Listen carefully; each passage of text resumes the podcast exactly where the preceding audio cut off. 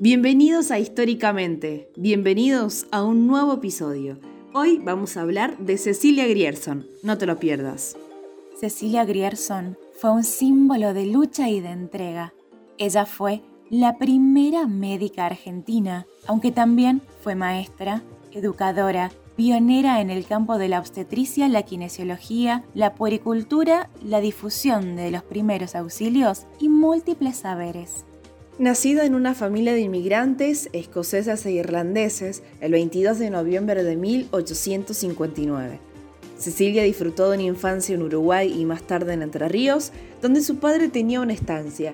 Tuvo acceso a una buena educación en colegios ingleses y a una gran biblioteca familiar, antes de que la vida se llenara de dificultades y procesos que pondrían a prueba su carácter. Tras la revolución de Entre Ríos de 1870, los negocios de la familia comenzaron a declinar y Cecilia, con 10 años, fue llamada a su hogar para ayudar a su madre con sus hermanos menores. Tras la muerte de su padre y con apenas 14 años, se encargó de la escuela rural que su madre debió abrir dentro del campo donde vivían. Más tarde pudo viajar a Buenos Aires, se recibió de maestra en 1878 y obtuvo un cargo en la escuela mixta de la parroquia de San Cristóbal. Todo parecía indicar que su vocación estaba acá, en la docencia. Pero cuando una de sus amigas se enfermó, quiso encontrar el remedio para curarla de un trastorno respiratorio crónico. Tomó entonces una decisión que le cambiaría la vida y la de muchas mujeres a la vez. Estudiaría medicina, una carrera hasta entonces exclusiva de hombres. No había ningún antecedente en toda Latinoamérica de una mujer con título.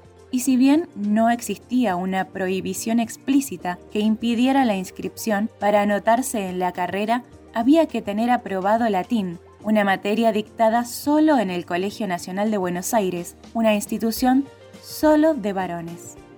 Logró ser admitida en la carrera, se graduó en 1889, convirtiéndose en la primera médica de nuestro país.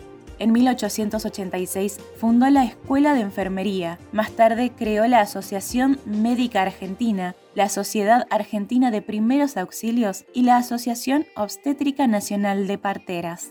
En 1897 publicó Masaje Práctico, uno de los primeros libros sobre técnicas kinesiológicas y fue fundadora además de la Asociación Obstétrica Nacional.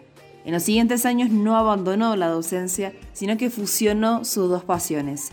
Dictó los primeros cursos de gimnasia médica y kinesioterapia en la Facultad de Medicina, siendo el primer antecedente de la kinesiología en Argentina. Y además fue docente adscripta en la Cátedra de Física, Medicina y Obstetricia. En 1899 participó en Londres del Congreso Internacional de Mujeres, que la eligió vicepresidenta. De regreso al país, en 1900, fundó el Consejo Nacional de Mujeres de la República Argentina y más tarde la Escuela Técnica del Hogar.